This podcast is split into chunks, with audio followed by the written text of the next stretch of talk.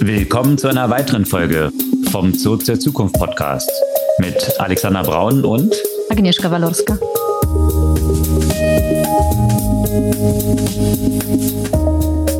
Was gab's Neues letzte Woche? Eine Reihe von Anknüpfungspunkten an Themen, die wir in der vergangenen Woche beleuchtet haben, rund um das Thema von AI und was ist tatsächlich so ein Endpoint für AI. Also sprich Hardware und Variables. Da gab es noch ein paar News und wir können ein paar Hintergründe liefern von Startups, die in diesem Bereich da so unterwegs sind. Ja, und wo wir bei Hardware sind, und zwar andere Art von Hardware, wenig überraschend äh, kündigt OpenAI an, dass sie auch in die KI-Chip-Entwicklung reinsteigen wollen wie die meisten, die im Big Tech-Bereich unterwegs sind und jetzt natürlich nicht alles Geld nur direkt an Nvidia überweisen wollen. Aber bei der Software von AI, da geht es natürlich auch um vor allem um die Trainingsdaten und da gab es vergangene Woche viel Aufhebens um Bücher und zwar Books 3, ein Fall, was 200.000 Bücher enthält, die Teil der Trainingsdaten sein könnten und was es darum für Diskussionen gab und die ganze Verlagswelt. Und in dem Bereich von Büchern natürlich auch ein Announcement von Spotify noch, was dort ganz gut einpasst, die jetzt auch Audiobooks veröffentlichen werden und die Teil des Abos werden. Aber dann mal die AI-Themen ausgeklammert, gibt es noch ein weiteres großes Thema, was wir ein bisschen beleuchten können, was, wenn man sich so ein paar Zahlen anschaut, noch wesentlich größer werden könnte als GASP, sogar als das Hype-Topic AI, ja, was den Impact auf Aha. das Bruttoinlandsprodukt weltweit angeht. Und was das sein könnte, beleuchten wir etwas später in der Folge. Ja, und äh, was äh, vielleicht auch noch Einfluss auf alles Mögliche im Technologiebereich und nicht nur haben kann, hm, sind die Entwicklung in der Physik, für die auch der Nobelpreis vergeben wurde. Ja, da gab es in der Tat eine ganze Reihe von interessanten News, Physik, Chemie und Medizin wurden ja auch die Nobelpreise vergeben. Da natürlich auch ein paar Hintergründe dazu. Und bei einem Thema, was nicht so erfolgreich verläuft wie die Nobelpreise FTX, da hat jetzt ja der Prozess gegen Sam Bankman-Fried begonnen. Und da gibt es aber durchaus auch etwas Hoffnung für einige der Investoren, die dort viel Geld bei FTX verloren haben. Und was diese Hoffnung sein könnte, beleuchten wir auch. Und das ist nicht das einzige rechtliche Schlamassel sozusagen, das gerade vor sich hingeht. Es gibt ja auch mal wieder Neues von Google und auch neue rechtliche Trouble bei Elon Musk. Und bei Elon Musk ist natürlich nicht weit zu Twitter. Da gibt es News, wie der Service noch unbrauchbar gemacht wird. Und was da das Ziel dahinter ist, jetzt keine Snippets, also Vorschau auf geteilte Links mehr auf Twitter anzuzeigen, und beim Social Media Bereich sind wir auch gleich bei Facebook noch gelandet und vor dem Hintergrund der Regulierung bezüglich Privacy und Targeting von Werbung gibt es jetzt Diskussionen, ob in der EU ein Werbefinanz oder nicht werbefinanziertes, sondern ein Payment Modell eingeführt werden könnte. Welche mhm. Aussichten auf Erfolg das so haben könnte. Ja, und noch eine Spannende News fand ich aus Asien. Da fanden gerade nämlich die Asienspiele statt. Das ist quasi sowas wie Olympische Spiele nur für Asien. Und eine neue Sportart hatte da einen großen Erfolg. Und es wird euch wahrscheinlich nicht wundern, wenn ich sage, dass es sich da um E-Sports handelt. Ja, faszinierend, was dort für ganze Ligen dann noch professionell dann unterwegs sind. Auf jeden Fall. Und äh, eine Sache noch, bevor wir dann gleich in die Details reingehen, in eigene Sache. Mika, also mein neues Baby, wurde jetzt nominiert als Fintech des Jahres in der Kategorie Newcomer. Und man darf auch jetzt für uns stimmen. Und den Link posten wir dann gleich in den Podcast Notes auf äh, Payments and Banking. Und ja, ich hoffe natürlich auf viele Stimmen. Genau, gleich nach der Folge werde ich dem Link folgen und euch da hochvoten. Und noch eine andere Geschichte, die mit unserem Podcast zu tun hat. Wir haben uns mal die Statistiken angeschaut und da gibt es ganz interessante Einblicke, was so die Abrufe von unserem Podcast und die Abos angeht. Und das Interessante daran ist, dass etwa zwei Drittel der Leute, die unseren Podcast regelmäßig hören, ihn noch nicht abonniert haben. Und äh, deswegen könnt ihr uns wirklich sehr helfen, wenn ihr den Podcast regelmäßig hört. Einfach auf den Folgen-Button klicken. Das hilft sehr, mit diesem bösen Algorithmus, weil nichts in dieser Welt wird ohne Algorithmus noch irgendwo hin befördert. Und von daher ganz einfache Sache, kostet euch nichts, den Folgen-Button klicken und dann kriegen noch mehr Leute, die auch an diesem Thema interessiert sind, auch diesen Podcast vorgeschlagen. Ja, was war dann in dem Bereich AI wieder im Kontext von Hardware? Wir haben ja letzte Woche schon darüber gesprochen, dass OpenAI mit Johnny Ive wohl zusammen kooperiert, um irgendwas zu entwickeln. Dann haben wir auch über das Debüt von AI-Pin auf der Fashion Week gesprochen. Aber da war ja noch nie so ganz klar, was das eigentlich können soll, nur wie es quasi aussieht. Und so in der vergangenen Woche gab es jetzt dazu ein paar Updates und ein paar Neuigkeiten. Ja, genau. Es dreht sich alles um die grundsätzliche Frage, was ist AI eigentlich in Zukunft? Also was wir jetzt im ersten Schritt natürlich sehen, wie bei jeder Technologie, die jetzt so einen Massenmarkt erobert, ist, dass sie erstmal so ein Plugin oder ein Anflanschen an existierende Produkte ist. Also sprich, Microsoft Office kriegt jetzt halt den Copilot, Windows kriegt den Copilot. Also sämtliche existierende Produkte werden jetzt dadurch angereichert, dass AI ein zusätzlicher Button im Existierenden ist. Und das ist immer eigentlich die erste Iteration in der Entwicklung neuer Technologien. Und dann stellt sich aber die Frage, wenn man die Technologie jetzt einfach mal von Grund auf denken würde oder die Produkte, die man bisher gebaut hat oder die Lösungen und die Probleme, die man lösen möchte, würde man eigentlich ganz andere Produkte vielleicht bauen. Also braucht es im Zeitalter von AI noch ein Excel oder ein PowerPoint, wie wir es kennen? Oder wäre dieses Produkt auch möglicherweise ein ganz anderes? Oder noch weiter gedacht, über Software hinaus, gibt es vielleicht auch ganz neue Consumer Endpoints, also der Punkt, wo Nutzerinnen und Nutzer mit AI interagieren. Und was könnte das sein? Also ist es jetzt das klassische iPhone? Ist es Alexa als ein voice-basiertes Device?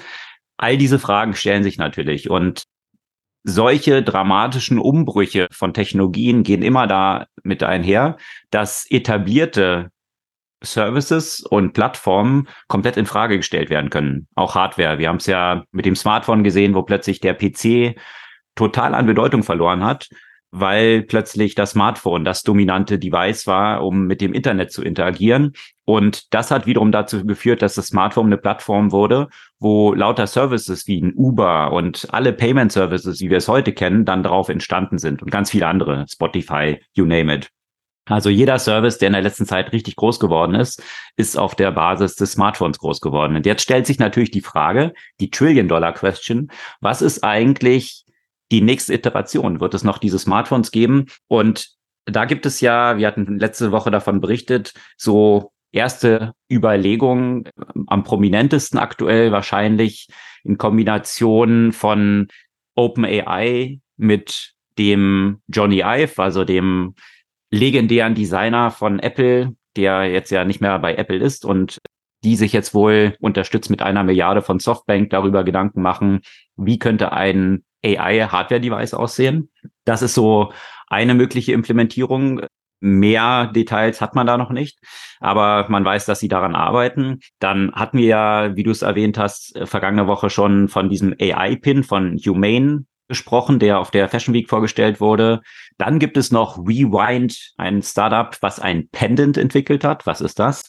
Und natürlich dann solche Geschichten wie auch die Ray-Ban von Meta, die natürlich auch sehr viele AI AR, also Augmented Reality Sachen dort integriert. Das sind so vier große Stoßrichtungen, äh, die jetzt dort Richtung AI, Hardware und Wearables laufen. Und vielleicht ganz kurz nochmal zurück zu dem AI-Pin von Humane. Das war wie so ein Clip-on-Device, was man sich an den Kragen quasi klippen kann. Fast so ein bisschen wie früher so die ersten iPods, also diese kleineren iPods, die man auch als so einen Clip dann einfach umhängen konnte. Das Interessante hierbei ist dann aber wiederum, dass diese Devices wohl, da gab es auch einen TED-Talk zu, den können wir auch in den Show Notes verlinken, von den Gründerpaar, also das sind, die sind als Paar liiert, die dieses Startup zusammen machen, sehr prominent bei Apple auch Hardware vorangetrieben, also von daher ist Humane auch schon sehr hoch bewertet. Die Frage ist, was Sie dort bauen, hat auch zum Ziel, eigentlich solche Devices wie Smartphone komplett zu ersetzen. Also eine Vision, die Sie dort transportieren, ist, dass dieser Clip-on auch so eine Projektion enthält, so dass man auf seine eigene Hand jetzt Interaktionselemente projizieren kann und damit dann interagiert. Also man braucht dass die Vision keine wirkliche zusätzliche Hardware eigentlich mehr, sondern man kann existierende Flächen nutzen, um dort dann Interaktionselemente zu platzieren. Also das ist so ein Aspekt davon. Ich stelle mir da halt so ein bisschen die Frage. Privacy? Ja, Privacy. Für mich so ein bisschen die Frage. Ne? Also mhm. Also zum Beispiel, ich habe ja mein iPhone mit einer Sichtschutzfolie, so dass man wirklich auch weder von links noch rechts noch hinten irgendwie da reingucken kann, wenn ich das auf existierende Flächen produziere. Also mhm. vielleicht gerade noch so auf meine Hand. Mhm. Da würde ich lieber so die Ray-Bans haben. Und wie sieht's mhm. am Strand aus? Und Kontrast und, und solche Geschichten. Sehe ich dann auf meiner Hand ja. noch irgendwas? Und ja, das. Und wenn ich auf meinem wenn ich auf meinem Smartphone irgendwie Netflix gucken will, wo unterwegs oder YouTube oder sowas, irgendwie ist es ein bisschen mühsam, wie ich die ganze Zeit die Hand vorhalte. Mhm.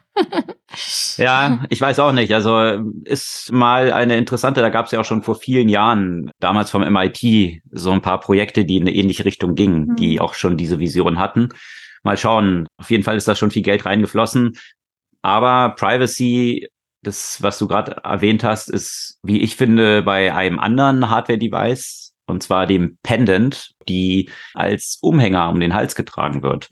Und worum geht's dort? Da geht es um ein Mikrofon, was man mit sich rumträgt, was sämtliche Unterhaltung, die man hat, permanent aufzeichnet. Speaking of Privacy, das Oh, da muss ich ja aber auch eine ganz andere hm. Black Mirror Folge denken. Weißt du, das mit diesem, mit diesem Implant, Implantat in den Augen, was ja quasi alle Szenen die ganze Zeit aufgenommen hat, so dass man ja gar nicht wie mehr irgendwie diskutieren konnte, oh, was ist dann passiert, worüber haben wir dann diskutiert, sondern man konnte sich immer wieder irgendwie die Sachen von früher direkt vor Augen vorführen in dem beliebigen Tempo, mhm. so dass alles quasi aufgezeichnet wurde. Mhm. Und man konnte dann auch die Sachen, ich glaube, das war Teil dieser Black Mirror Folge, dass, ich glaube, da ging es doch um so ein Couple, ne? Und, und sie hat dann ja, rausgefunden, genau. dass er dann doch mit einer anderen was hatte oder so, weil sie dann in sein Device ist und dann konnte sie quasi ein Rewind von den ganzen Erlebnissen machen und lauter solche Geschichten. Also die Privacy-Fragen, die sich daran knüpfen, sind natürlich dramatisch. Also das, was, mhm. man muss sich das so vorstellen wie so eine Bodycam, die hm, Polizistinnen und Polizisten ja häufig jetzt mit sich tragen, um zu dokumentieren, was wirklich vorgefallen ist. Das jetzt einfach mal für alle mit Audio Recording und das wird natürlich darunter verkauft, dass was dahinter abläuft und das ist ja mittlerweile zum Commodity schon geworden, einfach eine Transkription dann stattfindet von sämtlichen Unterhaltungen, die man gehabt hat, so dass man immer wieder an diesen Punkt zurückkommen kann und sagt, worüber haben wir wirklich gesprochen?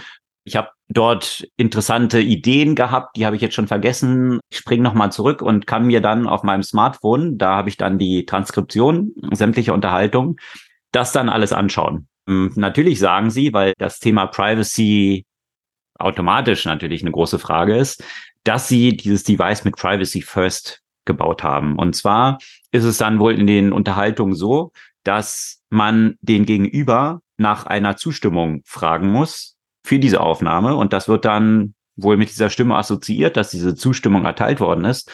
Und dann erfolgt diese Aufnahme. Ansonsten kann es auch retroaktiv eben entsprechend wieder gelöscht werden. Lauter solche Sachen, die dort wohl auch mit repliziert sein sollen. Aber ja, was denkst du davon? Von so einem Device? Haben wollen? Nicht haben Ach, wollen? Ich glaube, ich glaube, China schaut sich das mit großer Freude schon mal an. Ja, in China läuft es doch schon längst. Das ist wahrscheinlich in sämtlichen Huawei-Phones oder ja. so. Wer weiß, was mit unseren Phones eigentlich so ist. Who knows? Genau.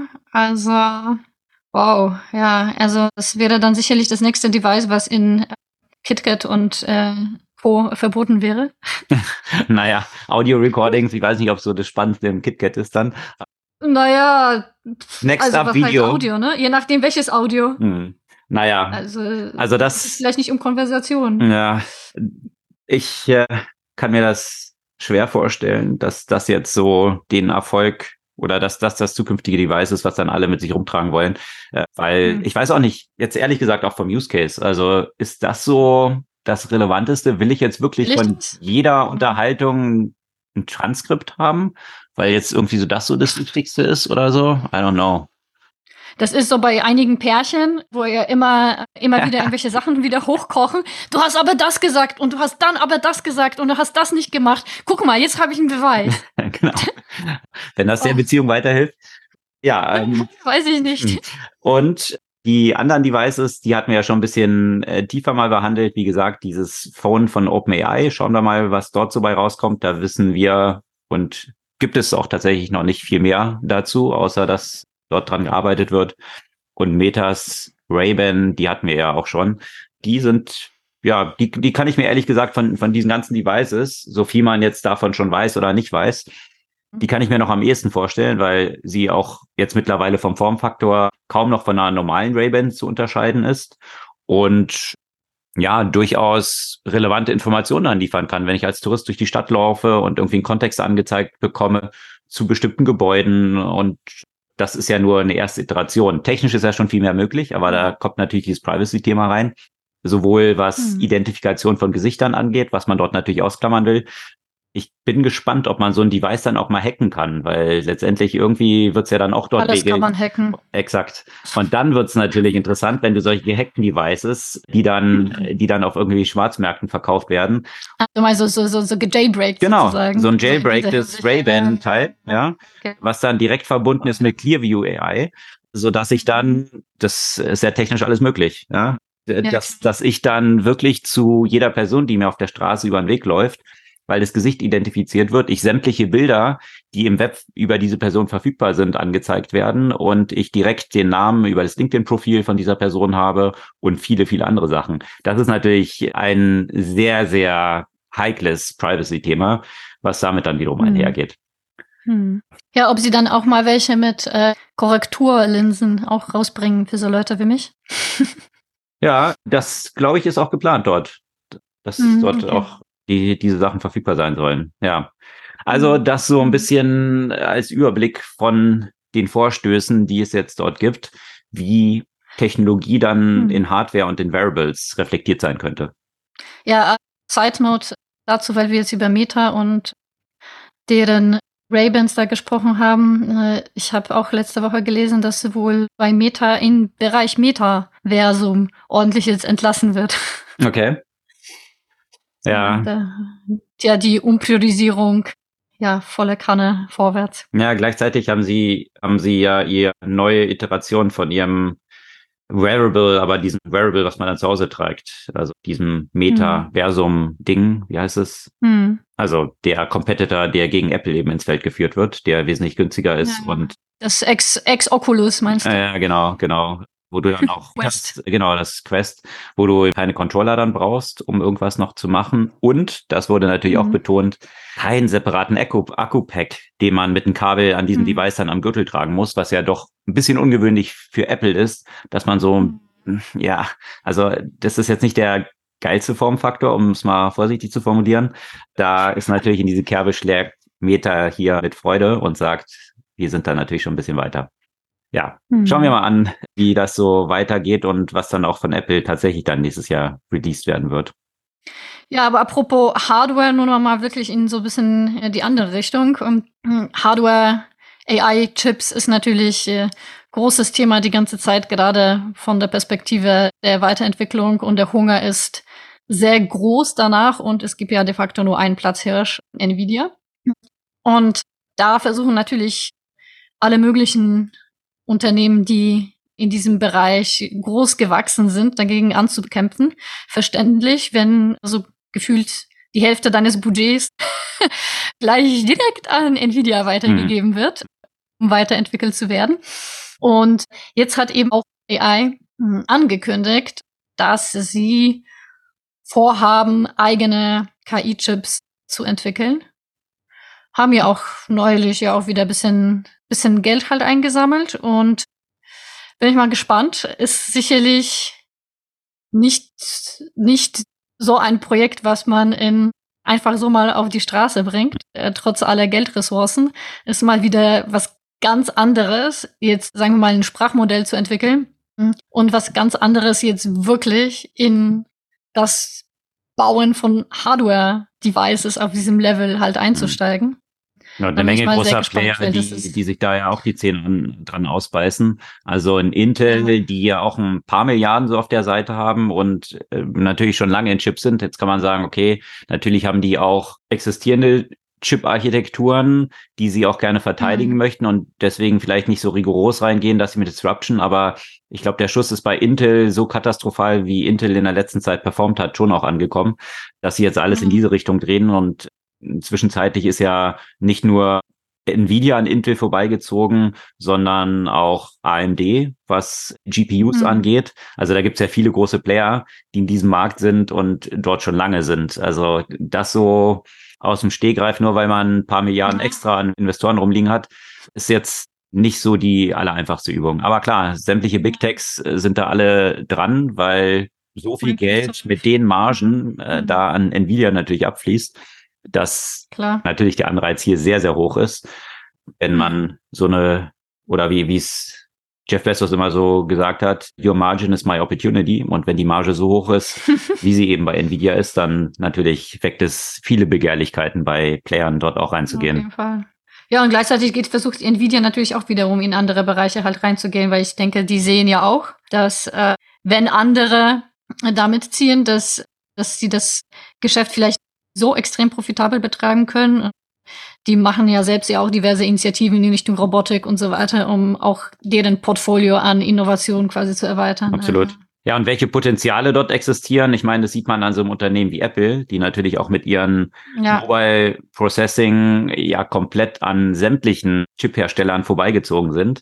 Also klassisches ja. Innovators Dilemma, eben erst diese Prozessoren, die sie ihren mobilen Devices hergestellt haben, mit sehr geringen Stromverbrauch, die aber von der Leistung mhm. weit entfernt waren von all diesen anderen Prozessoren und deswegen hatte die keiner so richtig auf dem Radar und dann haben sie die natürlich weiterentwickelt und mittlerweile diese M1, M2 Chips, die jetzt verbaut sind, die sind wesentlich leistungsfähiger als die auf dem Markt befindlichen äh, Intel-Chips und verbrauchen noch weniger Energie. Also dieses klassische Innovators Dilemma, da hat Apple ja wirklich den Markt disrupted. Gleichzeitig zeigt sich auch die Schwierigkeit. Sie haben ja auch versucht, dann glaube, Broadcom war das, rauszukicken, die ja die Modem-Chips in den Smartphones von Apple bauen. Und da hat Apple auch schon über viele Jahre jetzt jeweils Milliarden ausgegeben und hm, war ja, glaube ich, vor einem Monat dann aber bekannt gegeben worden, dass sie jetzt doch erstmal über mehrere Jahre weiter diesen Vertrag dort mit dem externen Delivery oder Supplier dort weiterlaufen lassen, weil sie es nicht geschafft haben, diese Chips jetzt wirklich in dieser Leistungsfähigkeit zu ersetzen. Also das zeigt auch, hm. selbst mit Milliardeninvestments über mehrere Jahre, dass sowas nicht so die einfachste Übung ist. Selbst für so einen nee. Player wie Apple. Ja, aber nicht nur Hardware spielt natürlich in diesem ganzen Kontext im AI-Wettrennen eine Rolle, sondern natürlich auch die Daten vor allem. Und das hat man ja gesehen, dass gerade mit diesen Transformer-Models, je mehr Daten man draufgeschmissen hat, desto besser ist dann letztendlich auch das Ergebnis geworden. Und mit den Chips dahinter kann man natürlich immer mehr Daten verarbeiten und das befeuert sich ja so gegenseitig. Und da ist vergangene Woche eine große Diskussion entstanden um ein Pfeil. Und das Pfeil heißt Books 3, also die Zahl 3. Und das war wohl zusammengestellt worden von einem Developer, der einfach sämtliche Bücher, die so auf Piraterie-Sites verfügbar sind, also geschriebene Bücher, aggregiert hat und daraus ein einziges File gemacht hat, wo alle verfügbaren Bücher, die er so irgendwo herbekommen konnte, integriert waren. Mhm. Das sind um die 200.000 Bücher, die natürlich auch noch von Copyright gedeckt sind, also klassische E-Books, die jetzt alle in diesem File enthalten sind. Und da ist ein längerer Artikel dann im Atlantic erschienen und das hat es eigentlich so hochkochen lassen, weil Atlantic einen Zugang geschaffen hat, wie man selbst als Autorin und als Autor prüfen kann, ob jetzt das eigene Buch dort auch mit drin enthalten ist. Und da mussten natürlich viele Autorinnen und Autoren äh, feststellen, dass ihre Bücher dort enthalten sind. Einzelne haben dann gesagt, na, ist denen eigentlich egal, weil letztendlich wenn Leute diese Bücher wirklich lesen wollen, dann kaufen sie dann doch vielleicht die Bücher und wollen es dann noch als physisches Buch haben oder natürlich auf, mhm. auf E-Readern und könnte dann eher der Verbreitung förderlich sein. Andere sind natürlich total empört. dass ihre von Urheberrecht geschützten Bücher dort enthalten sind. Und da ist jetzt eine Riesendiskussion entbrannt, weil sich natürlich auch die Frage stellt, die Vermutung liegt nahe, dass Books 3 auch Teil der Trainingsdaten von den meisten LLMs geworden ist. Und die meisten sind dazu natürlich nicht so transparent, dass sie jetzt sagen, welche Trainingsdaten sie genau verwendet haben. Aber die Wahrscheinlichkeit ist groß, dass natürlich auch dieses File dort mit eingeflossen ist in dieses Training. Und dann stellt sich natürlich auch wiederum die Frage, äh, welchen Anteil hat jetzt als ein Autor oder eine Autorin welchen Anteil hat jetzt wirklich mein Buch in diesem Meer von Daten. Das heißt, wenn mein Buch nicht dort drin wäre, wäre jetzt das Training der AI oder des LLMs wesentlich schlechter? Wahrscheinlich nicht. Was sind die Datenpunkte? Und über diese LLMs ist ja nicht dieses Buch tatsächlich abrufbar, mhm. sondern es ist wie so diese Diskussion rund um Daten sind das neue Öl oder ist Daten eigentlich Sand, weil es ist dann wie so ein Sandkorn an einem Strand, was natürlich wichtig ist, aber jetzt nicht tatsächlich Öl, was dann nachher verbraucht ist, wenn man es nutzt, sondern diese Daten werden ja nicht verbraucht, sondern sie schaffen etwas Neues. Also das ist natürlich so eine sehr metaphysische Diskussion dieser ganzen Geschichte, aber sie spielt natürlich eine große Rolle und da hat sich dann auch auf die auf der Website von Y Combinator eine große Diskussion drum entwickelt. Verlinkt mir auch gerne mal. Und zwar hat sich nämlich derjenige, der dieses Fall kreiert hat, dazu geäußert und gesagt, da sind nur 200.000 Bücher drin. Hier ist ein Link, wo du das ganze Web crawlen kannst nach über 20 Millionen Büchern, die frei im Web verfügbar sind. Also sämtliche E-Books, die es irgendwo gibt, mhm. sind dort einfach direkt verfügbar. Also von daher, was ist jetzt das, was ich zusätzlich getan habe und werde ich dafür jetzt jahrelang im Knast landen, nur weil ich diese eine File dort kreiert habe. Ja, das ist eine interessante Diskussion, die ist natürlich hier so ein bisschen mich zurückerinnert an die Musikindustrie in den frühen Phasen des File-Sharings und was die Konsequenzen daraus dann so sind. Ja, aber rund um Bücher gab es natürlich auch noch ein anderes Thema, das noch als Side Note und zwar von Spotify, die angekündigt haben, jetzt auch nicht nur diese Podcast Endeavors und Musik, was sie ja dort machen, sondern jetzt auch eben Audiobooks künftig anzubieten. Und ja, da soll im ersten. In welchem Geschäftsmodell? So wie, so wie Audible oder wie wollen Sie die vertreiben? Das soll so wie jetzt bislang in dem Abo-Modell, also bislang hat das Abo ja in Deutschland 9,99 Euro gekostet. Jetzt wurde es ja mhm. gerade um einen Euro erhöht. Jetzt kostet das Abo ja 10,99 in, in diesem Abo sollen 15 Stunden ohne zusätzliche Kosten von Audiobooks enthalten sein. Wohl eine. Pro Monat. Genau. Mit einer Library von zunächst 150.000 Audiobooks, die dort enthalten sind. Mhm. Und ja, ich nehme an, wenn man dann darüber hinausgeht, dann sollten da zusätzliche Kosten anfallen. Wohlgemerkt ist das jetzt zunächst aber nur in Großbritannien und Australien als mhm. erstes verfügbar. Also in Deutschland noch gar nicht zugreifbar. Aber das ist sicherlich dann auch eine Frage der Zeit und der Verhandlung mit den Verlagen, was dort mhm. ja auch hinter, hinter den Kulissen, welche Fees dann an die Verlage fließen und ob sie das als ein interessantes Modell sehen und es für Spotify zusätzliche Einnahmequellen ermöglicht, weil Spotify natürlich immer noch am Geld verdienen ist, weil 70 Prozent ihrer Einnahmen ja direkt an die Record-Labels fließen. Und mhm. deswegen versucht man natürlich noch andere Revenue-Streams. Also Podcasts waren ja da so ein Vorstoß der auch noch nicht so richtig erfolgreich war, muss man sagen. Also da mhm. hatte man bei Spotify auch höhere Erwartungen dran. Auch noch nicht profitabel geworden. Jetzt vielleicht dann mit diesen Books. Mal schauen. Da bin ich mal gespannt, ob das hier hinkommt. Und eben, das war ja auch immer die Schwierigkeit mit dem entsprechenden Geschäftsmodell, die Bücher wirklich so im, also unlimited zum Hören anzubieten. Deswegen hat ja Audible ja auch dieses quasi pro Buch Zahlung und, und so weiter. Und vielleicht sind mittlerweile die Verlage etwas flexibler geworden. Wie viele Stunden hörst du so etwa im Monat? Also du bist ja eine recht fleißige Audiobook-Hörerin, die wahrscheinlich eher so in dem in, in der Kategorie ja. ist, die über die durchschnittliche Nutzung hinausgeht? Ja, also ich würde sagen, 15 Stunden würden mir nicht reichen. Okay. Also je nachdem, wie viel ich laufe. Aber das sind schon so drei, vielleicht drei Audio Audiobooks pro pro, pro Monat, ja. Zwei, drei, auf jeden Fall. Die im Schnitt dann wie lang sind? Wie lang ist dann so? Also klar, gibt es dünne und dicke Bücher. Okay, okay. Also leckst du dann in jedem Fall drüber. Und bei, ja. bei Audible ist dann aber, da zahle ich individuell für jedes Buch einzeln. Oder wie läuft das genau? Ja, also du hast ja quasi ein Abo, aber in dem Abo ist ja quasi ein Buch pro Monat enthalten. Und dann kannst du dir ja auch noch, genau, dann zahlst du quasi pro Buch, ja. Und was war der Kostenpunkt für ein Buch? 9,99 mhm. Äh, zahlst du, aber wenn du hier dieses Abo hast, sonst, wenn du eben, du musst ja nicht ein Abo haben, aber da zahlst du ja auch zum Teil irgendwie 19, 20 äh, okay. Euro für das okay. Buch. Also gibt's ja durchaus ein bisschen Spielraum so für Spotify, also was dann zusätzliche Payments dann angeht, ne? wenn man das jetzt als Vergleichsmodell im Pricing hat. Klar, mhm. klar. Ja. ja, bin gespannt, ob Spotify das schaffen wird, das zu implementieren in einer Weise, dass sie endlich mal schwarze Zahlen schreiben. Da sind sie ja noch weit von entfernt.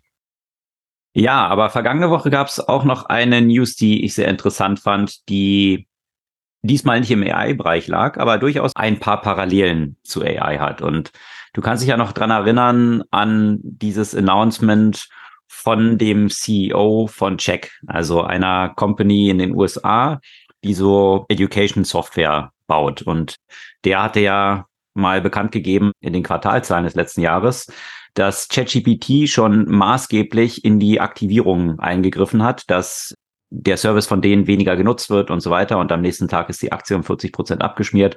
Also das war so ein Wake-up-Moment für viele, dass sie sich überlegt haben, wie wird AI eigentlich mein Geschäftsmodell grundlegend verändern? Es gibt ein Thema, was die Geschäftsmodelle von ganz, ganz vielen Unternehmen fast noch tiefgreifender verändern könnte als AI.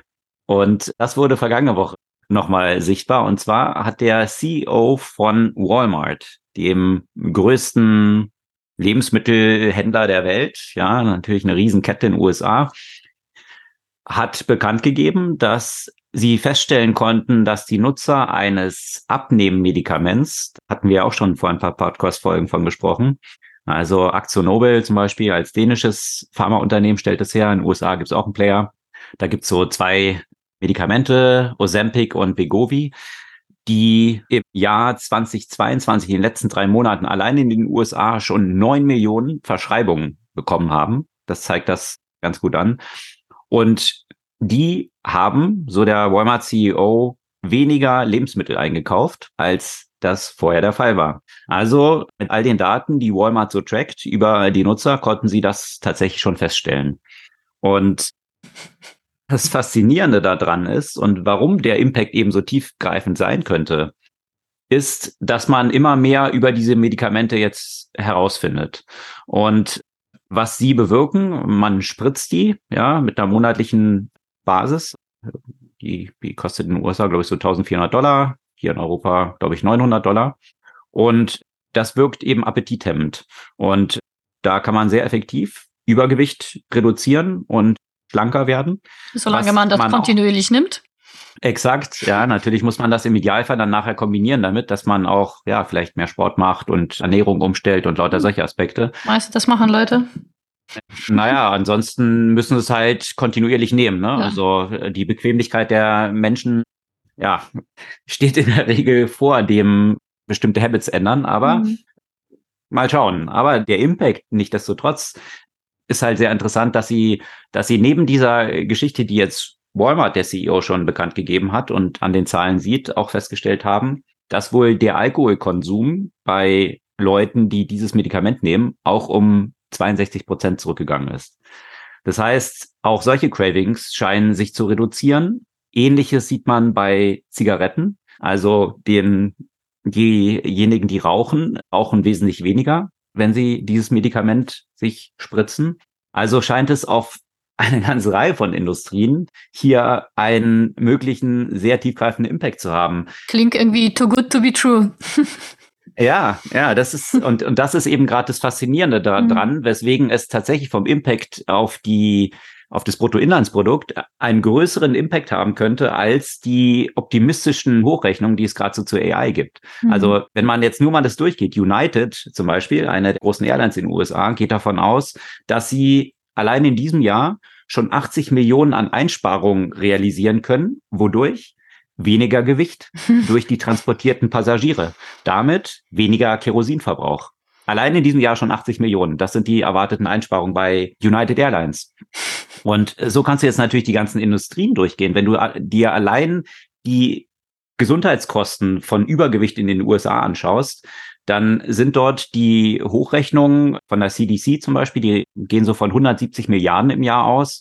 Das Milken-Institut geht aber von 1,7 Billionen tatsächlich, ja. Was wiederum in den USA sechs bis sieben Prozent des GDP bedeuten würde. Ja, also das GDP der USA liegt bei 25 Billionen und davon sechs bis sieben Prozent, die der Impact sein könnte, dass Folgeerkrankungen, die durch Übergewicht entstehen, damit reduziert werden könnten. Also das zeigt so ein bisschen auf, wie groß der Impact ist und deswegen selbst bei den optimistischen Hochrechnungen, die so von McKinsey und Goldman zu AI angestellt wurden, tatsächlich dieser Impact von diesen Abnehmmedikamenten größer auf das Bruttoinlandsprodukt und auf viele Unternehmen sein könnte. Und wenn du es dann natürlich jetzt mal überlegst, solche Unternehmen wie ein Walmart oder wenn die jetzt auch ein Altria, also die hinter Philip Morris stehen, Alkoholhersteller, all diese Unternehmen mal anschaust und dir überlegst, wenn deren Umsätze um irgendwie vier bis fünf Prozent zurückgehen, was das für deren Aktienpreis bedeuten könnte und die Bewertung dieses Unternehmens, dann könnten hier ziemliche Disruptionen bevorstehen. Und die ganzen Folgekosten, wie gesagt, von Übergewicht, von Depressionen, Mental Health Kosten, Gesundheitssystemen, die ähm, Bildungssystemen, Leute, die Übergewicht haben, haben eine geringere Wahrscheinlichkeit, dann höhere Bildungswege einzuschreiten und lauter solche Aspekte, ja. Also es ist halt sehr, sehr vielseitig, was dort mit verbunden ist. Und wahrscheinlich einer der Gründe, weswegen Aktion Nobel natürlich jetzt zu dem am höchsten bewerteten Unternehmen in Europa her hervorgeschnellt ist und maßgeblich jetzt schon die gesamte Wirtschaft und das Bruttoinlandsprodukt von Dänemark treibt. Faszinierend. Ja, es, es gibt ja nicht nur äh, KI, die, die die Welt gerade antreibt und verändert. Mhm. Und in den Kontext passt ja natürlich auch äh, die Vergabe der Nobelpreise, die ja in der vergangenen Woche ja angekündigt wurde. Und da fand ich den Nobelpreis in Physik besonders spannend. Also ein Durchbruch in Elektrodynamik und eben drei, drei Wissenschaftler, also Wissenschaftler und Wissenschaftlerinnen, die dafür ausgezeichnet wurden, dass die so extrem kurze Lichtimpulse erzeugen konnten, die in Attosekunden gemessen werden. Und man muss schon sagen, die Attosekunden sind ziemlich geil, um sich ja die Vorstellung von der Dimension zu machen. Also Attosekunde ist so ein minimales Zeitintervall. Es gibt in einer Sekunde so viele Attosekunden, wie viele Sekunden es bisher seit dem Urknall gab.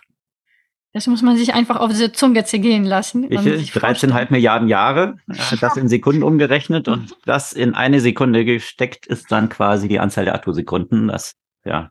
Genau. Und sie konnten dann wirklich Lichtimpulse erzeugen, die eine Dauer von 250 Attosekunden hatten.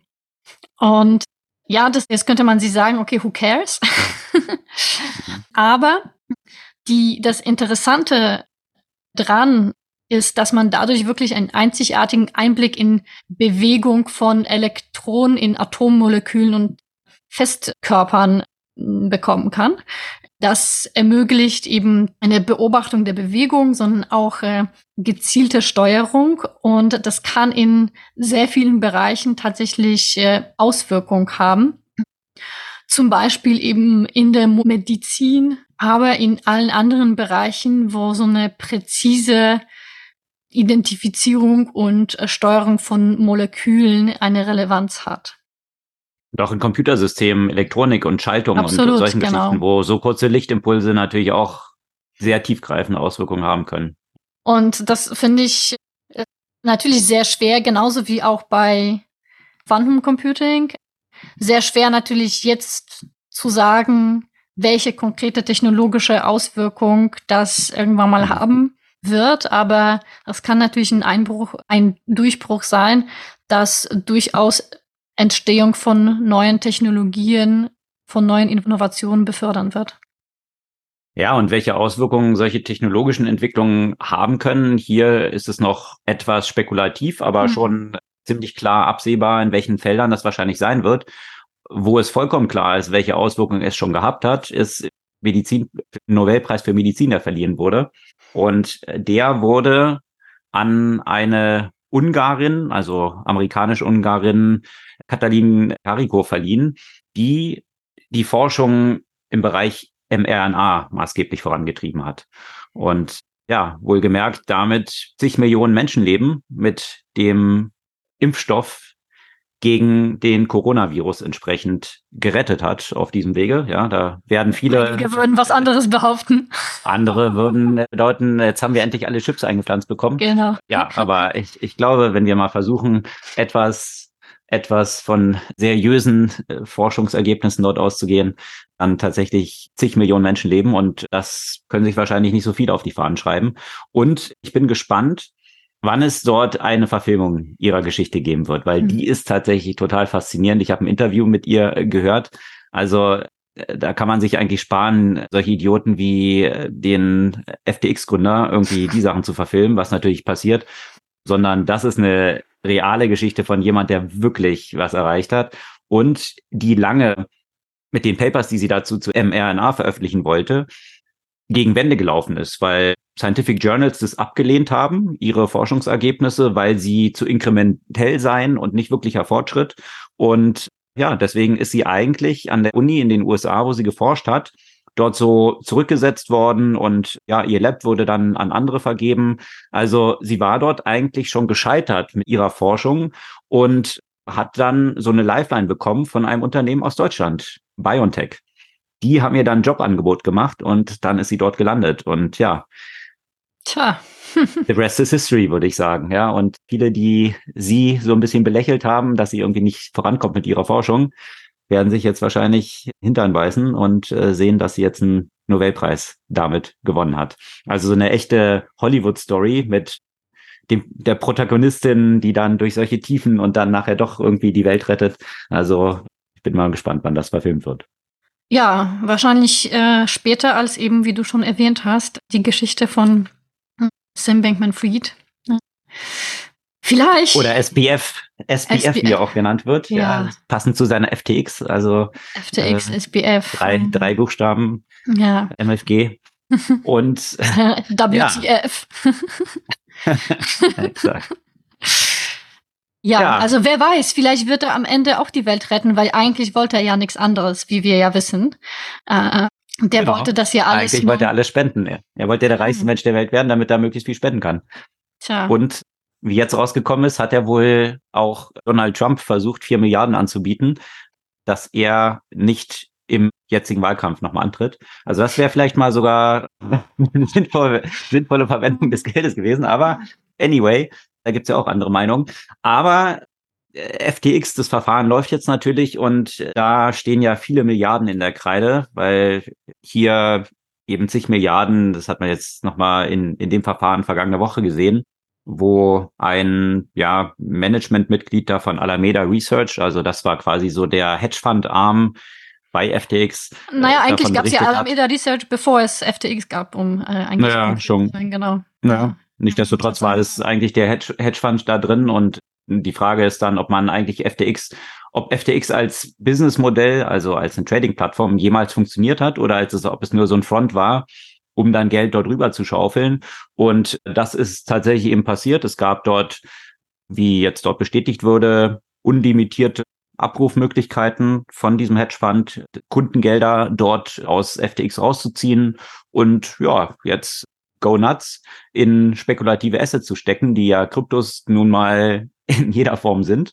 Und ja, dann dabei bei so jemand wie SBF, dem natürlich weltliche Güter gar nichts wert sind, dann äh, für viele, viele Millionen große Anwesen in den Bahamas zu kaufen und auch seinen Eltern, die ja Stanford, beide Stanford-Professoren für Jura, wohlgemerkt, sind, die wohl auch ganz gut mal dort in die Kasse gegriffen haben und mittlerweile ja auch Teil der Anklage dort sind.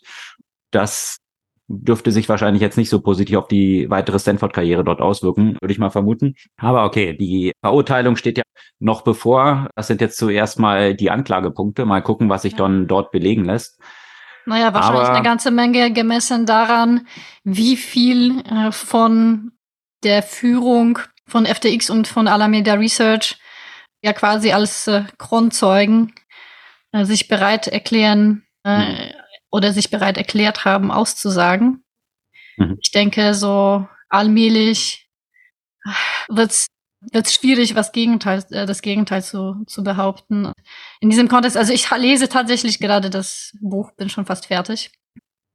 Ich Welches? Dachte, ich, äh, ich tue mir das Was an. Was jetzt in den Schlagzeilen war? Dieses, ja, äh, genau. Wie heißt es nochmal? Ja, da gab es ja auch viele Diskussionen, weil. Also es gibt noch ein anderes, das der Backman Fried da total positiv auch dargestellt wird, dass er eigentlich ja. so ein Genie ist und jetzt so ein bisschen. Auch, ja, ja. Das ist ja auch die, der Hauptkritikpunkt, der ich glaube, der Autor ist ja dabei 60 Minutes aufgetreten und ich habe nur gesehen, weil ich mal zwischenzeitlich wieder auf Twitter oder X unterwegs war, ja. äh, dass mein Newsfeed voll davon war, wie sich Leute halt darüber aufgeregt haben, was er für Lobeshymnen ja. eigentlich auf SBF dort irgendwie erzählt hat.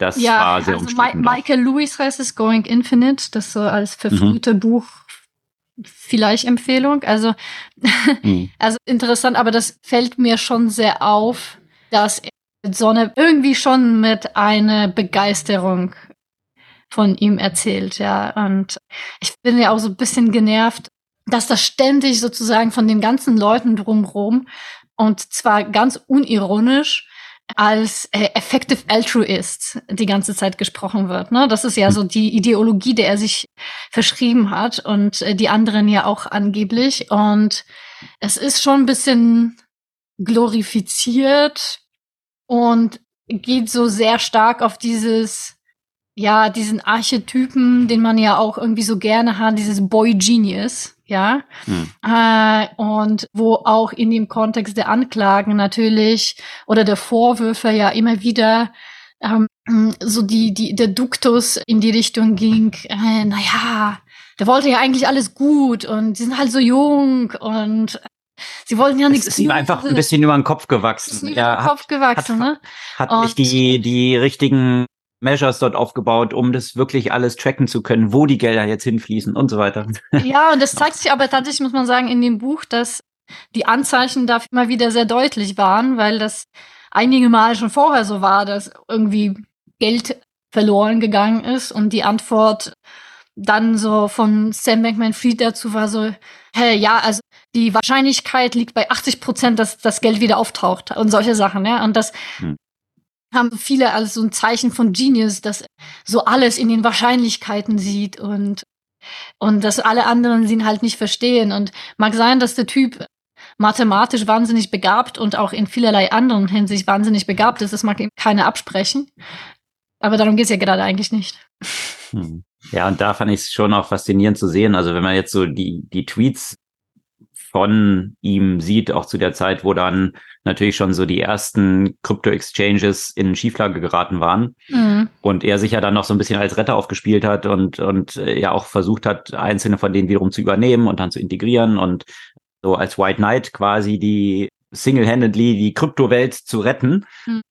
Und der hat ja dann auch so Tweets damals rausgelassen, dass ja 80 Prozent der Crypto-Exchanges eigentlich bankrott sind und eben nur noch so als Ghost da unterwegs äh, sind und eigentlich man dort die Schotten dicht machen müsste. Tja. Wohl wissend jetzt im Nachhinein, dass natürlich FTX auch schon lange bankrott war. Mhm. und äh, ja, also äh, da, da hat es halt eine noch eine, noch mal eine ganz neue Bedeutung, äh, seine Bewertung dieser ganzen Themen. Naja, mal schauen. In diesem Verfahren wird es eben hauptsächlich ja jetzt darum gehen, also dass das dort, was dort passiert ist, passiert ist. Ich glaube, das ist ja ziemlich unstrittig. Jetzt mhm. wird es mehr darum gehen, kann er dort belegen, dass er eigentlich davon nichts wusste und eigentlich so ein bisschen reingeschlittert ist und mhm. und ui, Boy Genius und ich habe irgendwie doch ein Excel Spreadsheet verlegt und also sprich unbeteiligt oder unvorsätzlich diese ganzen Sachen dort erfolgt sind oder eben, ob das von Beginn an darauf angelegt worden ist.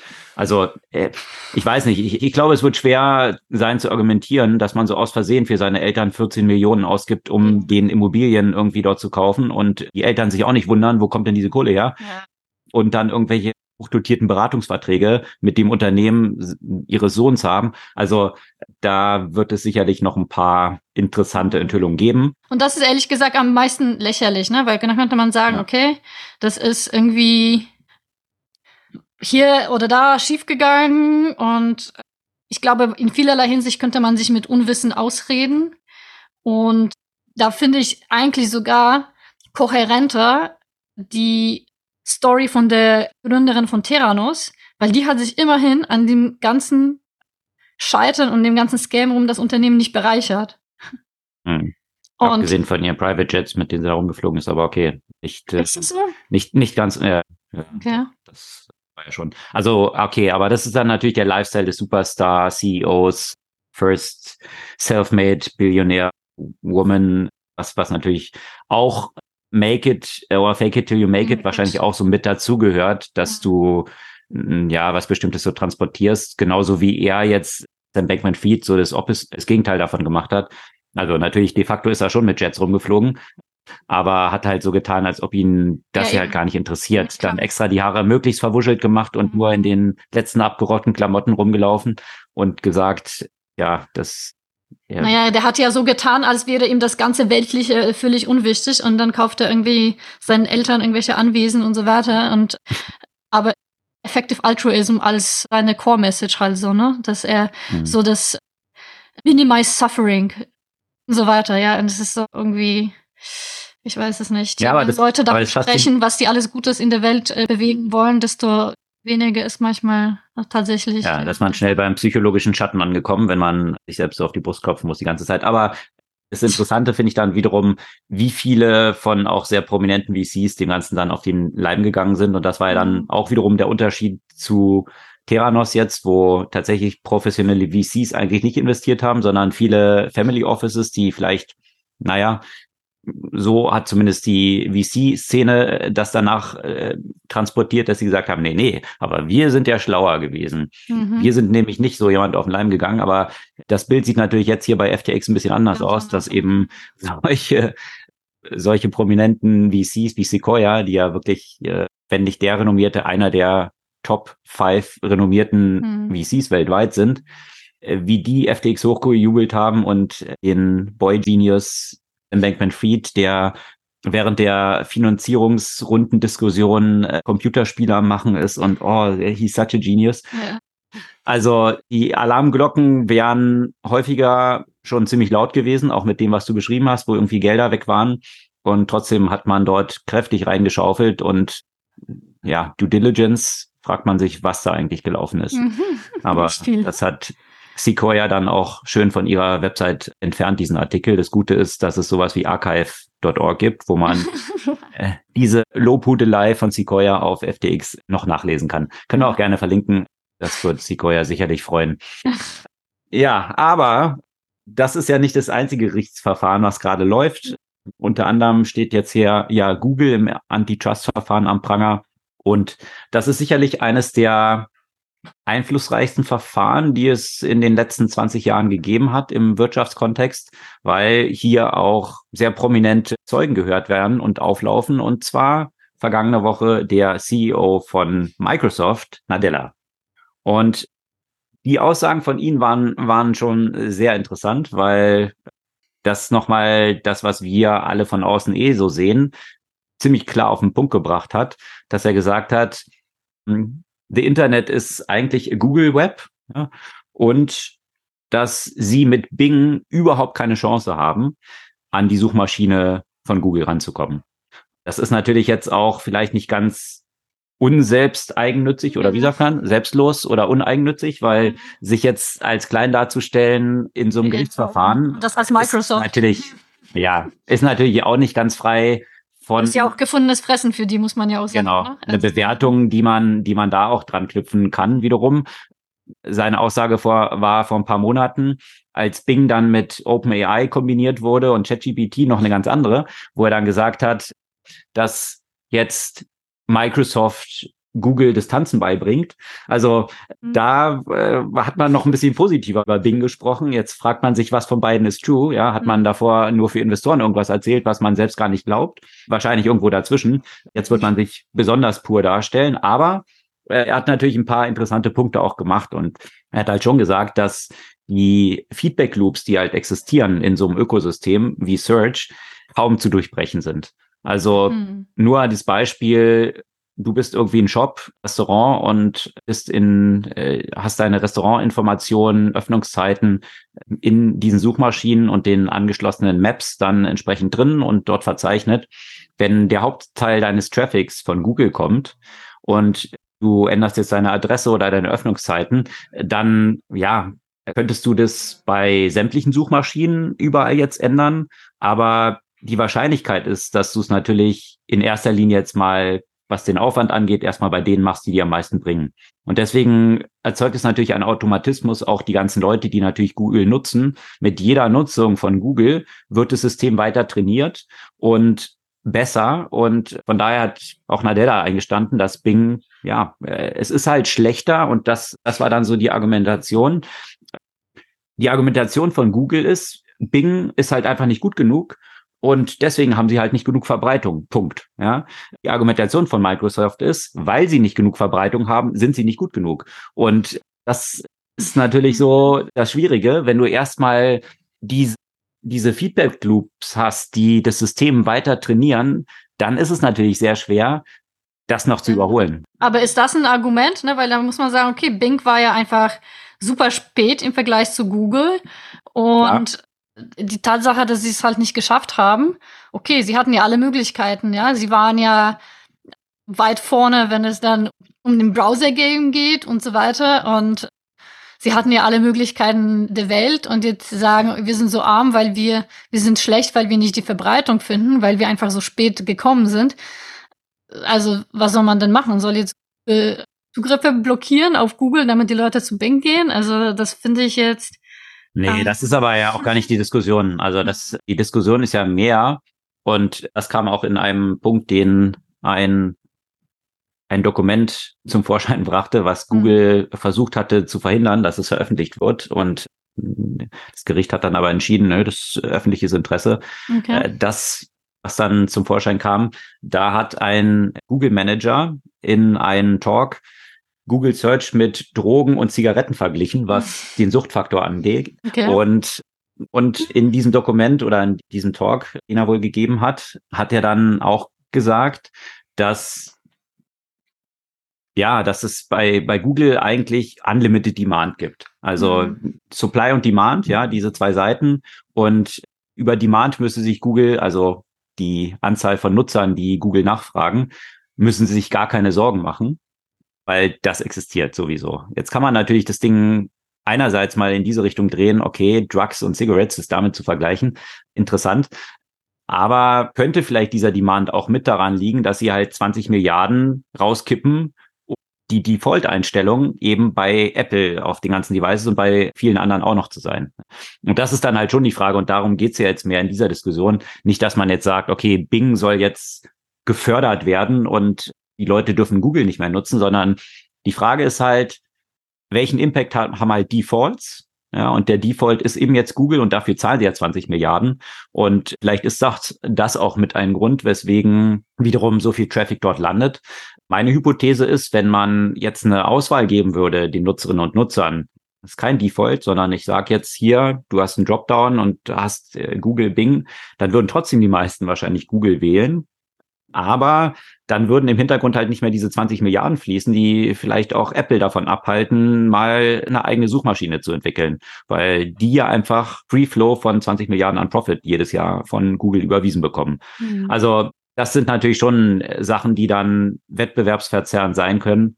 Ja, mal schauen. Also sicherlich nicht die beste Woche für Google gewesen, vergangene Woche. Und das Lustige war, man hat dann noch versucht, diese, diese Rede zu dem Vergleich von Zigaretten und Drugs hat man dann versucht, in diese Richtung zu drehen, dass man gesagt, ja, der, der musste einen Talk geben, der hat so ein, so ein Speaker-Training gemacht, wo es darum ging, mit Übertreibung zu arbeiten. Und mhm. er sollte dort so einen Gordon Gecko darstellen. Geil. Also wer es glaubt, wer es glaubt, wer diesen Erklärungen glaubt, äh, ja, I don't know. Aber durchaus amüsant, was dann in solchen Verfahren dann auch alles so nach oben gespült wird. Mhm. Okay. Ja, und apropos Verfahren, da kann man natürlich nicht unseren Lieblingsfreund Freund Elon ja ganz unbeachtet lassen. der hat ja eigentlich durchgehend irgendwelche Troubles mit diversen Behörden. Jetzt geht's um die SEC und zwar seine Übernahme von Twitter. Der hat ja nämlich schon im März 2022 neun Prozent der Aktien damals erworben und war schon äh, Mehrheitsaktionär. Mhm. Falls man sich noch daran erinnert, da haben ja auch die anderen Twitter-Aktionäre damals äh, auch dagegen geklagt. Die ganze Story haben wir auch damals verfolgt. Das war alles großes, großes Drama und großes Hin und Her letztes Jahr. Und dann hat er eben die restlichen Aktien ähm, erworben. Und jetzt gibt's Untersuchung hinsichtlich der Frage, ob er mal wieder gegen die Bundeswertpapiergesetze stoßen hat, als er die Aktien von Twitter kaufte und ob er falsche Annahmen über den äh, Deal gemacht hat. Ja, jetzt gibt's ein, ein großes Hin und Her. Musk wollte erstmal nicht aussagen. Dann hat die SEC ihn verklagt, um ihn dazu zwingen, auszusagen und und so weiter. Also eigentlich immer wieder äh, äh, Drama. Musk hat behauptet, die SEC versuche ihn zu belästigen.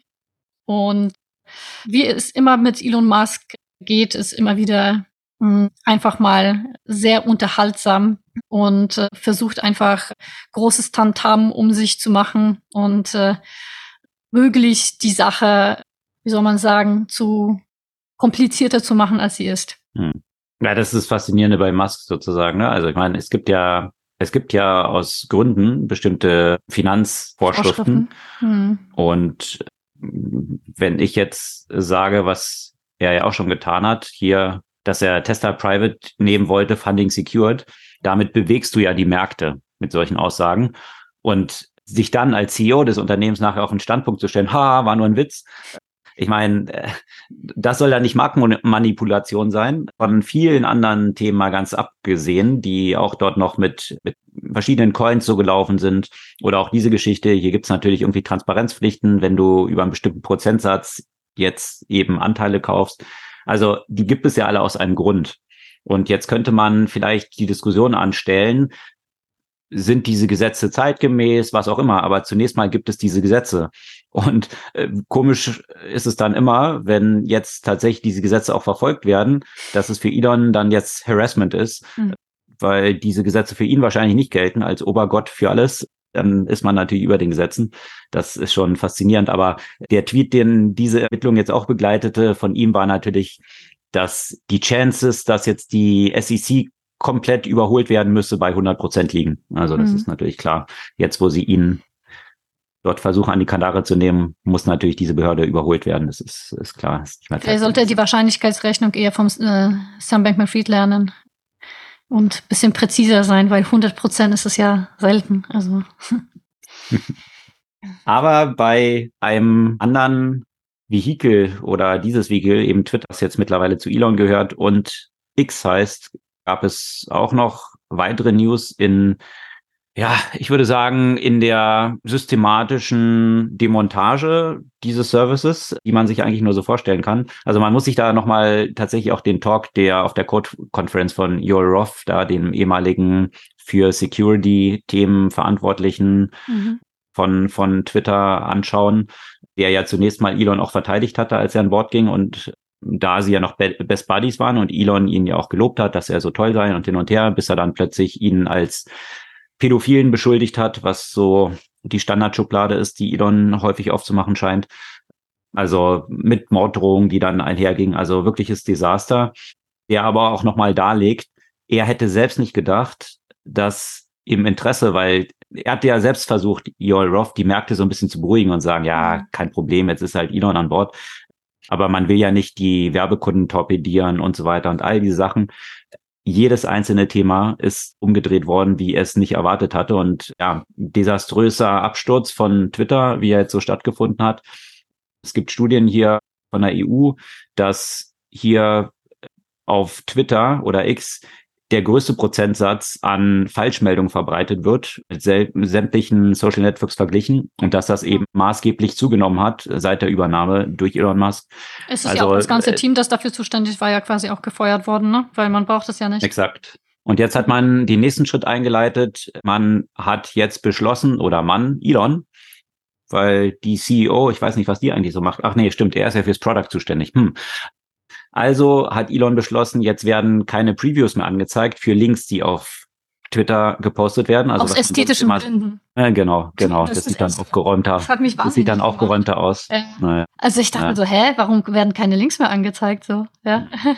Ja, und die Idee ist dahinter, was er sich erhofft, dass die Leute dann mehr auf X posten. Sie wollen, er will natürlich, dass, dass Twitter diese Content-Plattform wird und mhm. nicht nur nach draußen linkt. Also am besten die Links so hässlich machen und so uneinsehbar machen, dass die Leute incentiviert werden, diese Artikel doch direkt auf X zu posten. Aber ich weiß nicht, wie Aha. delusional man sein muss, dass jetzt irgendein Content Creator oder irgendeine Journalistin oder Journalist tatsächlich auf die Idee kommen könnte, oh, stimmt, jetzt sind die Links nicht mehr da, das ist jetzt nicht mehr so interessant, dann werde ich jetzt direkt auf Twitter meine Inhalte oder auf X meine Inhalte erstellen. Also wer hm. in eine Sane Mind, aber okay, das existiert wahrscheinlich auch nicht, würde auf die Idee kommen, mich an diese Plattform zu binden und mein Wohl und Wehe für hm. mein künftiges journalistisches Auskommen an diese Plattform zu knüpfen, weil ich jetzt darüber direkt publische und nicht hm. mehr bei meiner New York Times, also haarsträubend. Anyway, mal gucken, ob das tatsächlich diese Wirkung hat, dass diesen Links an weniger gefolgt wird. Das ist ja auch sein Ziel. Ich habe tatsächlich jetzt auf mehr Links geklickt, weil ich nicht mehr so erkennen kann, was dort eigentlich dahinter steckt mhm. und gerne den Artikel sehen wollte. Also wahrscheinlich gibt's bei mir mehr Klicks nach draußen und nicht weniger. Aber mal gucken. Ja, bei mir auch. Wobei ähm, am Ende hat es ja auch die Konsequenz, dass es insgesamt bei mir einfach weniger Nutzung gibt, weil es nervt, ne? Weil ich will halt. Exakt. Ich klicke, wenn ich jetzt sehe, okay, was ist das für ein Beitrag, ist es legit und so weiter, dann klicke ich ja auch schon eher da drauf, als wenn es, weiß weiß ich, was das ist, ne? Hm. Ja, aber wo wir jetzt bei dem Thema Social Media sind, ich meine, bei X war ja seit einer Weile das Thema Premium-Mitgliedschaften und für die Nutzung von Twitter tatsächlich zu bezahlen. Und die gleiche Thematik gibt's jetzt neuerdings, also nicht ganz so neuerdings, bei Meta, vor allem in Europa, äh, gerade angesichts der Regulierung äh, hinsichtlich Privacy. Und äh, ja, möchtest du bald für Facebook und Instagram zahlen? Auf keinen Fall. Das Interessante ist, also die, was du erwähnt hast bei Twitter oder X, ja, also die Werbeausgaben sind ja dramatisch eingebrochen. Das sieht man in jedem Quartal. Also post mir gerne einen Link dazu mit allen Statistiken dahinter. dass das wirklich auch nochmal von der Zahlenseite demonstriert, was für eine Shitshow die, die Sache dort ist, in mehrerlei Hinsicht. Deswegen Elon jetzt sich überlegt hat, wir machen es jetzt alles kostenpflichtig. Das ist ja auch das Neueste. Ich glaube, wo ich, ich da mein Geld tun tun werde, ist auch ziemlich mhm. klar. Also sicherlich nicht dorthin. Und was äh, viele Werbekunden jetzt auch gesehen haben, ist, dass ihre Anzeigen neben rechtsradikalen Content und lauter solchen äh, Hate-Geschichten jetzt erscheinen, was auch nicht wahrscheinlich förderlich ist, um die Werbekunden zurückzubekommen. Also viel Glück da für die neue CEO. Und bei Facebook ist jetzt tatsächlich mehr getrieben durch die Regulierung in der EU, Privacy und solche Themen und äh, dass man einwilligen muss dann künftig, dass die eigenen Daten dort eben verwendet werden, um Targeting zu machen. Dann will Facebook jetzt alternative Zahlungsströme dort auftun und 14 Dollar soll das dann wohl kosten pro Monat für Instagram und Facebook dann kombiniert aber. Also mit der Konsequenz, dass einem dann keine Werbung mehr angezeigt wird. Also ein werbefreier Service. Aber ich glaube, die Diskussion hatten wir ja auch schon häufiger, wenn man sich anschaut, wie viel Geld mit Werbung verdient wird pro Nutzer die Zahlungsbereitschaft, meine Hypothese ist, und das lässt sich, glaube ich, ziemlich klar durch Daten abdecken, dass die Zahlungsbereitschaft der Nutzerinnen und Nutzer wesentlich niedriger ist als das Geld, was diese Unternehmen pro User mit Werbung verdienen. Also von daher, ich kann mir nicht vorstellen, dass dann, also die, die, die realistische Geschichte wird einfach die sein. Also man, man bietet jetzt halt vielleicht diesen Tier an um halt die EU mit ihrer Regulierung zu beruhigen. Und dann macht man natürlich so eine Abfrage, die halt sagt, hier willst du dafür zahlen oder willst du halt Werbung ausgestrahlt bekommen und dann werden halt 99,9 Prozent sagen, ja klar, ich will Werbung angezeigt bekommen, personalisiert. Also von daher ist es mehr so, vermute ich, einfach um diesen Gesetzesvorhaben zu begegnen, hm. oder der, der Gesetzgebung, ist ja nicht ein Vorhaben, das ist ja schon ein Gesetz. Und ja, mal gucken, wie sich das dann entwickeln wird. Oder ob dann viele Leute sagen, okay, so häufig nutze ich den Kram eh nicht, dann kennst du vielleicht nicht. meinen Account. genau. Also hm. mal schauen. 14 Dollar pro Monat. 14 Dollar. Na, oh Gott. Dafür, dass ich, dass, dass mein Mental Health im Arsch Top, ist. Torpediert wird. schon eine interessante Entwicklung von Social Networking und in welche Richtung das so gegangen ist und geht. Und dass interessanterweise jetzt eigentlich eine Plattform, die einzige Social Media Plattform, die ihre ganzen Policy- und Wahlüberwachungsteams nicht auch, auch abgebaut haben in den letzten Monaten. Rate mal, welche das ist. TikTok? Ja. Die einzige, die hier keine Entlassung getan hat in diesem Feld. Mhm ja, ansonsten durch die Bank haben alle, jetzt stehen gerade Wahlen in den USA ja wieder an, in der Vorbereitung, in so einem Zeitpunkt dann diese ganzen Teams dort abzubauen. Interessant. Ich bin mal gespannt, wie diese Wahlen dann da verlaufen werden. Und braucht man ja nicht, weil Free Speech. Ja, stimmt. Ja, ja. Ja. TikTok hat wahrscheinlich einfach zu viel in der letzten Zeit den regulatorischen Stress im Kontext von China und so weiter bekommen, dass da vielleicht, weiß ich nicht, sich noch mehr beobachtet äh, fühlen, keine Ahnung. Nicht erlauben können, gerade jetzt dort. Die können sich das einfach, ja. Ich glaube, dass das da der Hintergrund ist. Ja. Hm. ja, aber was in Social Media und bei Facebook ziemlich in der frühen Phase von Facebook auch eine große Rolle gespielt hat, ist so Gaming, oder? Und da gibt's aber ja. noch andere News aus diesem Umfeld, oder? Ja, das stimmt. Und fand ich sehr bezeichnend und jetzt nicht, nicht sehr überraschend, gerade im Kontext von Asien. Und ich frage mich, wie, welche Konsequenzen das insgesamt bald für, den Sport haben wird. Es gab ja jetzt die Asienspiele. Das ist ja so ein ähnliches Konzept wie die Olympischen Spiele, halt nur in Asien, ähm, wo alle möglichen Sportdisziplinen ja vertreten werden und Genau, und die Athleten dort äh, gegeneinander antreten. Und das ist jetzt das erste Mal, dass E-Sports auch eine offizielle Disziplin bei den Asienspielen wurde. Wundert mich fast, dass es noch nicht war, so populär ja. wie es dort ist und die ganzen Ligen, die es da schon gibt.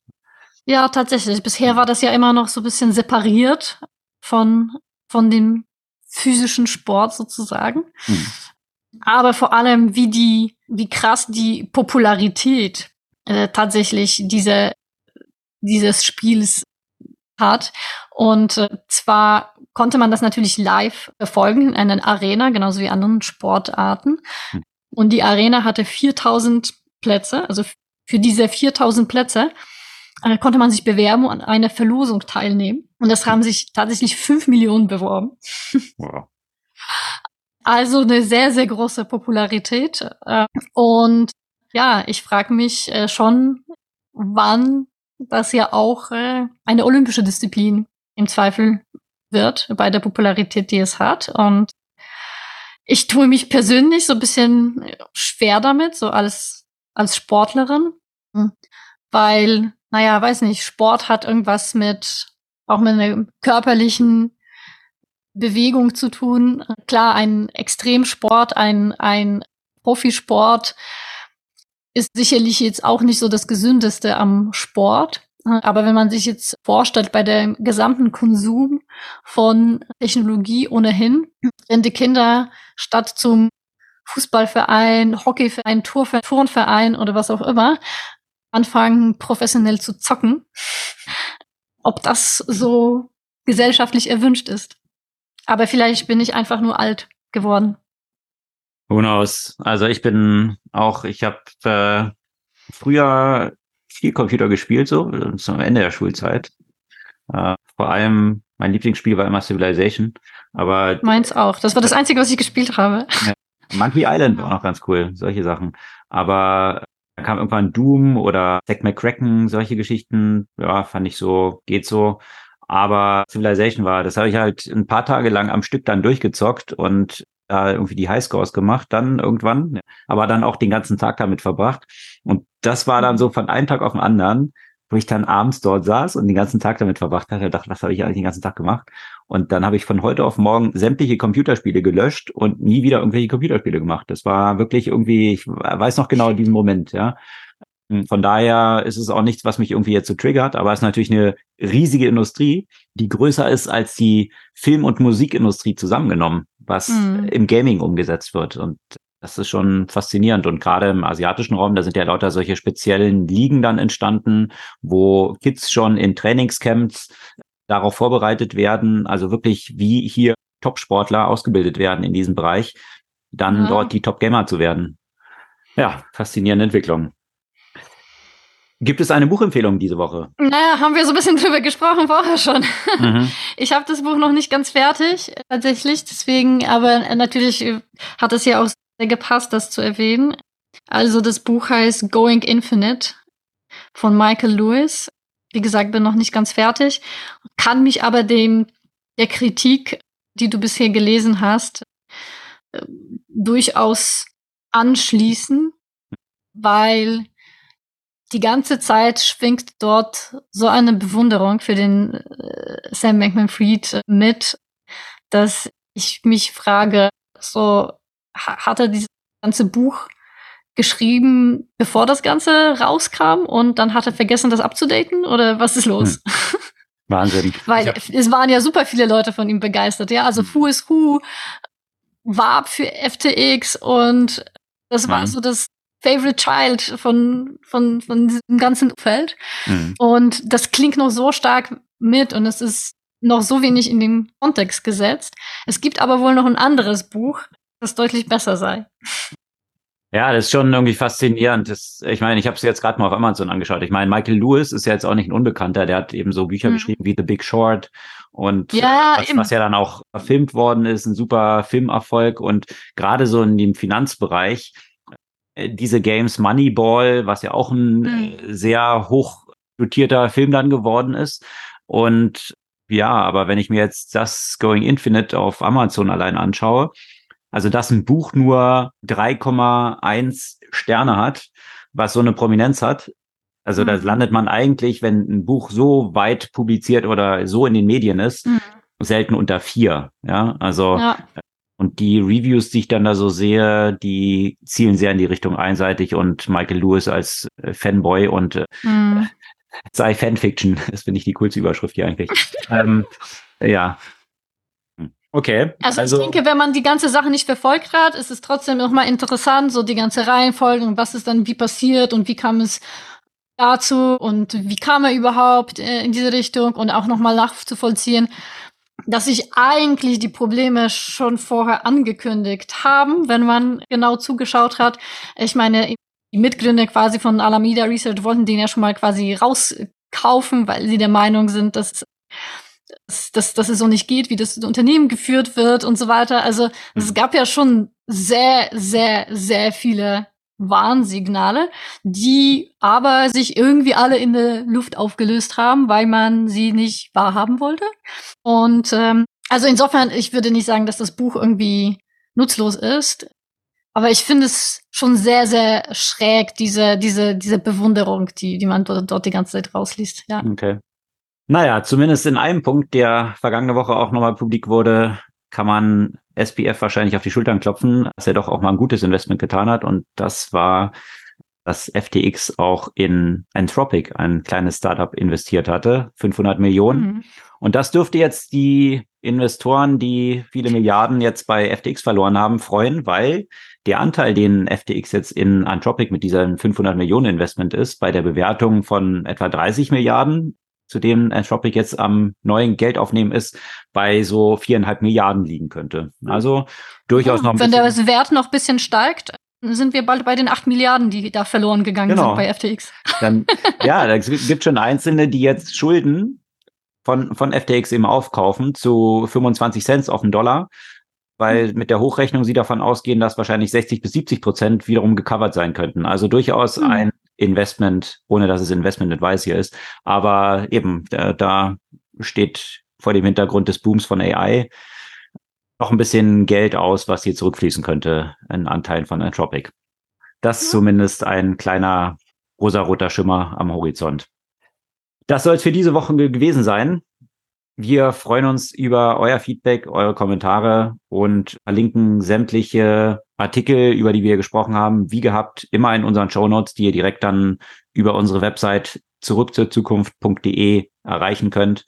Und ja, hinterlasst uns doch gerne ein paar Bewertungen auf den Podcast-Plattformen und empfehlt unseren Podcast, wenn er euch gefallen hat, auch ein paar Freunden von euch. Und dann hören wir uns kommende Woche wieder. Bis dann.